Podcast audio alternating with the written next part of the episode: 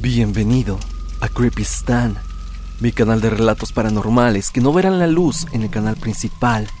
Hoy estaremos abordando varias historias acontecidas a ustedes, historias que ustedes mismos han posteado en mi grupo de Facebook. Todas estas historias yacen en este espacio que es dedicado a ustedes y a sus historias. Hoy escucharemos historias con la brujería, encuentros extraños en el metro de la Ciudad de México y sobre todo encuentros con lo paranormal. Recuerda que si tú tienes alguna vivencia de esta índole, puedes unirte al grupo de Facebook llamado TriStan Relatos Comunidad y compartirlo con todos los suscriptores. Sin más, pasemos con los relatos del día de hoy.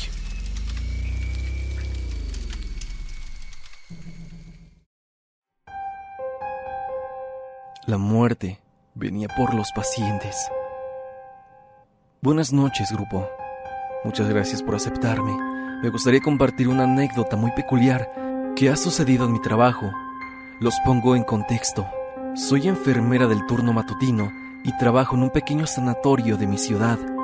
En este, durante el mes de febrero, hubo cuatro defunciones. Lo curioso fue que todas fueron precedidas del timbre de alarma de alguna habitación desocupada. Cada habitación tiene un botón de alarma. Cuando se presiona, se escucha un fuerte pitido. Se enciende un foco por encima de la puerta de su cuarto y un foco más en un tablero que está en la central de enfermería.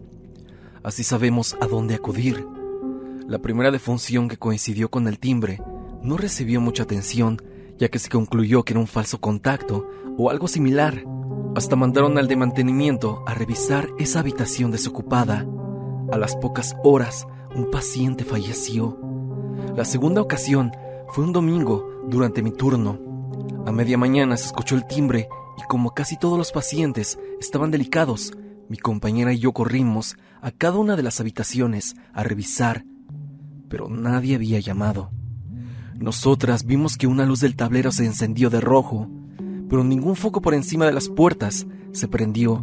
Este es un indicador más preciso. Un paciente falleció ese mismo día durante el turno vespertino. La tercera vez le tocó a una compañera del turno de la tarde, quien también se quedó en el turno nocturno, y en ambos turnos el timbre sonó. La segunda vez que lo escuchó, ella sí verificó en el tablero de qué habitación había salido la llamada, y a pesar de que sabía que estaba desocupada, ella fue a revisar, encontrando todo en orden y con el timbre en su sitio. Una de sus pacientes falleció al final de su turno nocturno y la última vez también me tocó escuchar el timbre. Yo me había quedado un par de horas extra en la tarde y cuando me despedía de mis compañeras, el timbre de alarma sonó. Ahora sí, todas vimos que el foquito que se encendió fue de una habitación desocupada. Esta vez solo revisamos las habitaciones ocupadas y todo estaba en orden. Una paciente falleció al otro día durante la mañana. Cabe resaltar que todos esos pacientes tenían un mal pronóstico y los familiares fueron avisados previamente por el médico de lo ocurrido. Personalmente, no estoy segura de cómo tomar esto. Yo creo en todo, pero a la vez intento mantenerme escéptica. Ya había escuchado anécdotas de que, en algunos hospitales, antes de que fallezca un paciente, se empieza a percibir un olor muy fuerte a flores, o por el contrario, en otras ocasiones, llegan moscas y se paran sobre ellos. Sinceramente no deseo más defunciones para seguir corroborando nuestras ideas, pero creo que todas mis compañeras y yo estaremos mucho más atentas a las alarmas, y si la llamada viene de una habitación desocupada, pues al menos ya nos haremos una idea de qué esperar.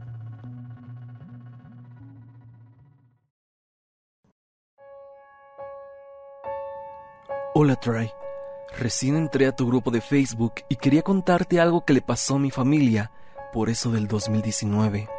Antes que nada, perdón si llego a tener una que otra falta de ortografía, pero estoy escribiendo algo rápido porque es un relato algo largo, pero extraño. Ocultaré ciertos detalles por privacidad. Hace unos años, un tío se casó con una mujer que tenía fama de ser bruja. Los vecinos le tenían miedo y a pesar de que hacía mucho escándalo en las noches, nadie se atrevía a reclamar algo por miedo. Mi tío y su ahora esposa vivían algo lejos de mi casa, pero mi mamá conocía a muchos vecinos de la zona donde vivía mi tío, y ellos siempre decían que esa señora estaba loca, que a veces hacía cosas extrañas, pero nunca decían qué. Cabe recalcar que no solo ella tenía esa fama, sino toda su familia. Los vecinos nunca daban detalles de nada porque realmente decían que les daba miedo.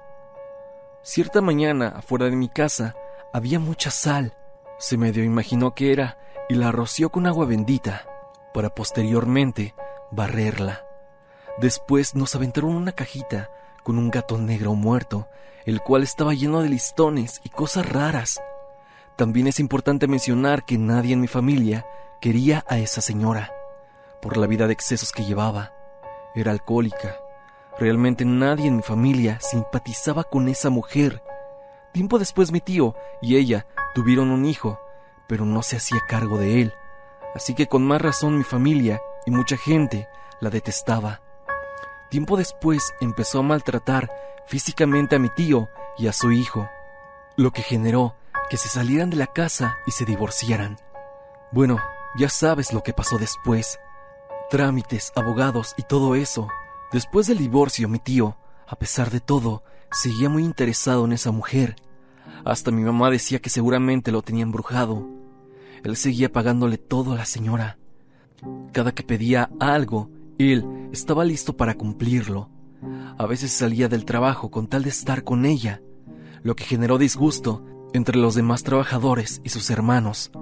Como él ya no vivía con esa mujer, se mudó a nuestra casa. Así pasó el tiempo. Debo decir que él cambió mucho de cómo era antes, y en serio, parecía aún querer mucho a esa mujer, pues a pesar de todas las atrocidades que le hizo a él y a su hijo, Parecía que se seguía arrastrando hacia ella. Incluso a la hora del juicio, él le otorgó el perdón y echó para abajo todas las investigaciones, haciendo que la señora no fuera a la cárcel y aún anda por ahí. Pasaron muchos años. Él cada día parecía odiarnos más, y eso a pesar de que lo ayudábamos. Su hijo creció y en 2019, recuerdo que fue el cumpleaños de mi abuelo, Así que mis tías, hermanas del tío que te menciono, y el niño, hijo de mi tío, que en ese entonces tenía como cinco años, fueron a comprar el pastel para el cumpleaños del abuelo. Ellas cuentan que al llegar, solo una de ellas pasó a la pastelería y al salir se tomaron una foto en donde aparecen los tres. Estaban recargados en una pared. No pasó nada raro. Fue hasta que llegaron a la casa cuando notaron un detalle extraño. Yo recuerdo que ese día estaba en mi cuarto. Al subir a la cocina para partir el pastel, mi familia estaba pálida y asustada. No pregunté nada, me senté. Después una de mis tías me dijo, Oye hijo, ¿qué ves aquí? Mostrándome su celular. No vi nada raro, solo la foto que te mencioné que se habían tomado, pero sabía que algo estaba mal. De repente hizo zoom en la foto y lo vi. En la fotografía, detrás de ellos, aparecía una niña, entre comillas. Estaba detrás de ellos, tomándoles los hombros.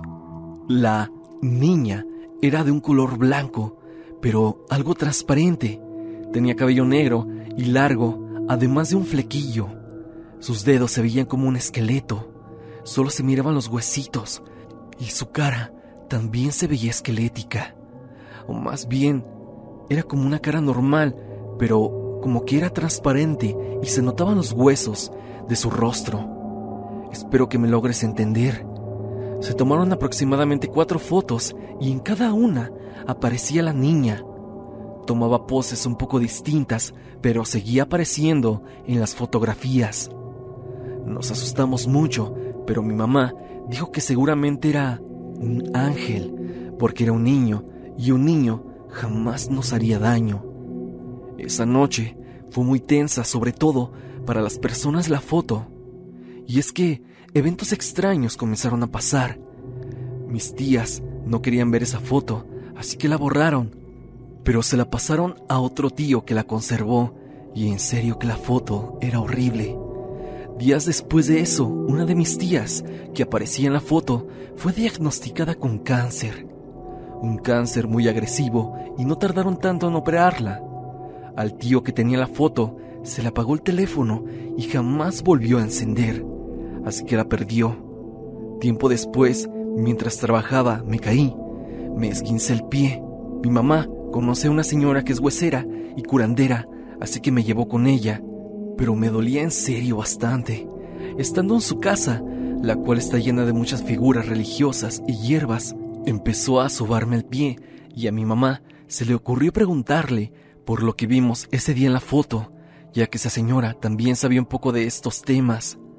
Por confianza, hace mucho tiempo, le había confesado a mi mamá que ella tenía dones. Mi mamá le preguntó, la señora volteó, algo ofendida, o al menos eso siento yo. No le respondió, pero en unos minutos empezó a hacerle más preguntas. En eso, tomó a mi mamá de las manos y le dijo que corríamos peligro, ya que esa señora mencionó el nombre de la ex esposa de mi tío Dijo que ella quería hacernos daño por haberlo separado, que lo que vimos en esa foto no era más que un espíritu maligno que había mandado para vigilarnos y provocarnos males, que por eso nos había dado tanto miedo verlo en la foto. Nos dijo que usáramos dijes de un santo que no recuerdo cómo se llamaba y la verdad nunca lo hicimos. También dijo que el poder que tenía esa mujer era muy grande y que tenía embrujado a mi tío que por eso no la soltaba. Algo curioso fue que, hace aproximadamente un año, la señora madre del hijo de mi tío le regaló a su hijo un gato. Como el niño vive con nosotros, el gato estaba en mi casa. Era muy extraño aquel animal, ya que solo le gustaba estar encerrado en un closet o en lugares muy oscuros. Yo tengo un gatito y nunca le gustó convivir con él. Cuando se le acercaba corría y se erizaba. Hasta los perros le tenían pánico y creo que eso era más que inusual. Todo estaba entre comillas normal hasta que un día pasé por el cuarto del hijo de mi tío y escuché que hablaba con alguien, cosa que se me hizo rara. Así que abrí la puerta y vi que estaba hablando con ese gato. Pero para mi sorpresa, ahora había dos gatos, no solo uno, y ambos eran idénticos. Al verme, uno de ellos salió despavorido por la puerta y se fue. No lo volví a ver, pero era muy extraño, ya que solo tendría que haber un gato, no dos, y eran exactamente iguales. Tiempo después el gato escapó, o al menos eso creemos, y no lo volvimos a ver. Mi casa siempre ha tenido vibras muy extrañas, y desde esos sucesos aún más. Nosotros teorizamos tal vez que Aquel otro gato era la señora, pero convertida en ese animal. Todo lo que te cuento, Stan, es totalmente real y espero me creas. Saludos y ojalá puedas leer mi historia.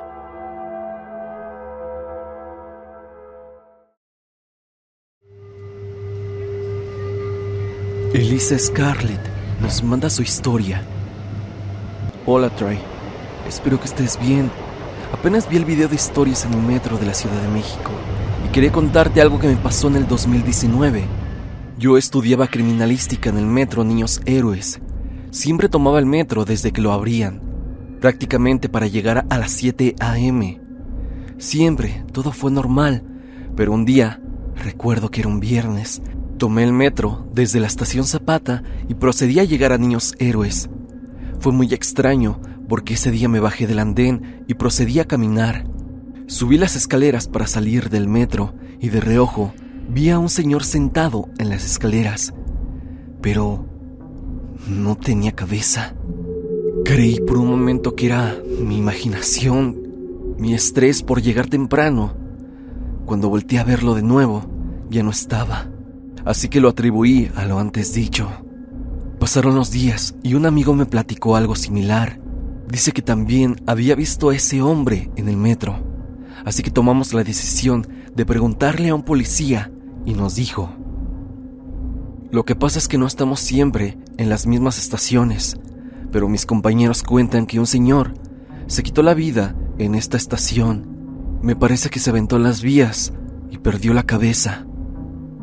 Entonces nosotros sacamos la conclusión de que lo que vimos fue ese señor, a ese señor que vaga aún en la estación Niños Héroes y que tal vez deambule por ahí buscando su cabeza.